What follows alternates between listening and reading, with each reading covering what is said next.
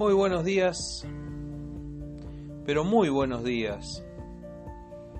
Bienvenidos a Reflexiones de Cuarentena, edición especial, centenario, día 100, sábado 27 de junio de 2020. Hoy compartimos que corra la palabra, para que la palabra del Señor corra y sea glorificada.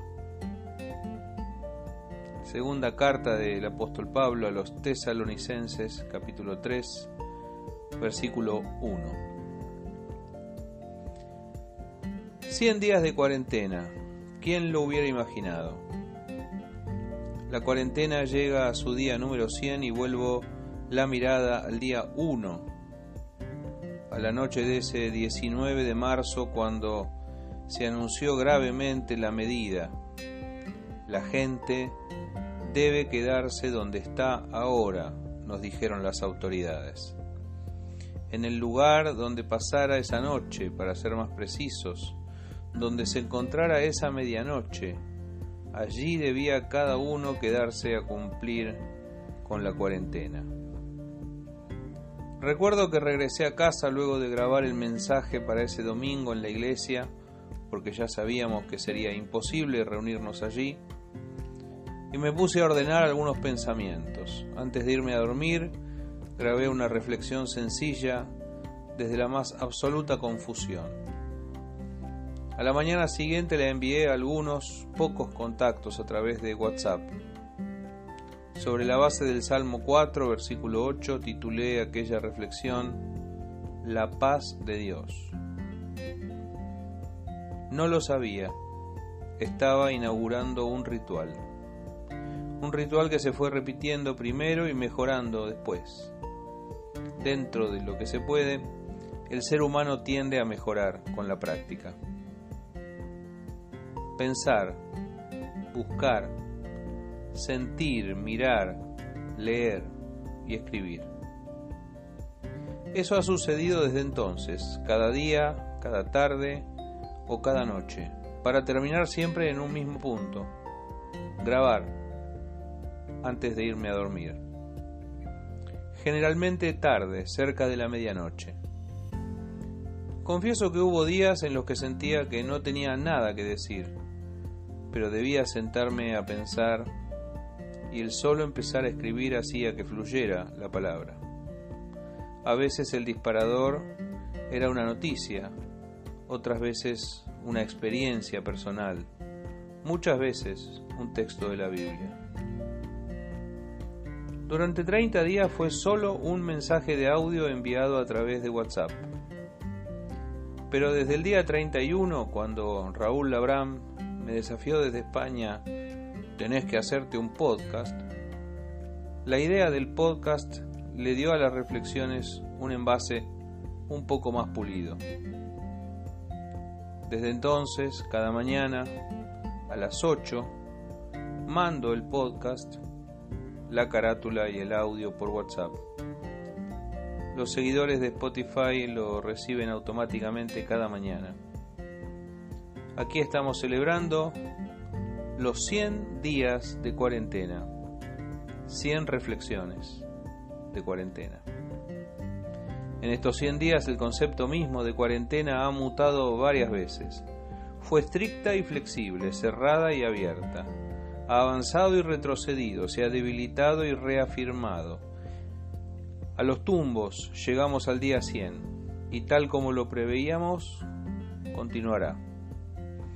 Ayer se anunció que se reforzarán los controles y la cuarentena será más estricta en el área metropolitana de Buenos Aires hasta el 17 de julio.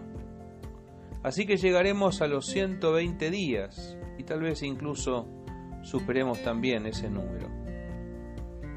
La verdad es que ya no importa lo que pase de aquí en más.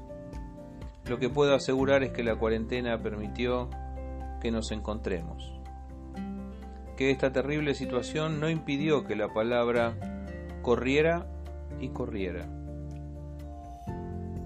Es que Pablo compartió con los fieles de Tesalónica aquella maravillosa expresión de deseos para que la palabra del Señor corra y sea glorificada.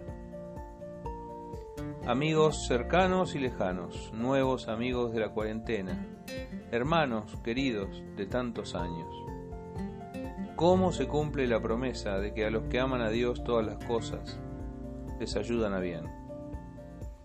Yo no sé si será verdad aquello que me dijeron que las reflexiones de cuarentena se han escuchado en Guinea Ecuatorial, pero me alegré mucho al saber que el pastor Bernardo Salcedo envía las reflexiones a un grupo de amigos que se reúnen en Bélgica, que a su vez tienen un grupo de hermanos en Guinea Ecuatorial y así corre la palabra.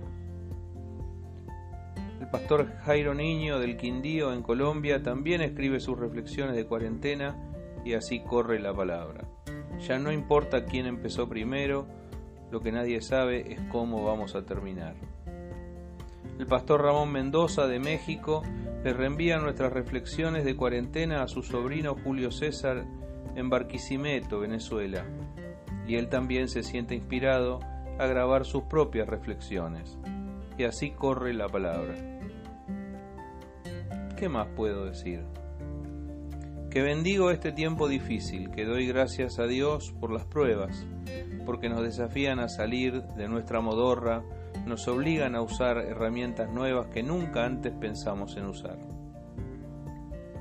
Algunos han preguntado cuándo terminan las reflexiones de cuarentena. A ellos les digo que terminarán cuando yo sienta en el corazón que ha comenzado eso que los españoles han bautizado como desescalada todos quienes me han alentado a continuar en medio de la cuarentena interminable, les agradezco cada palabra de aliento.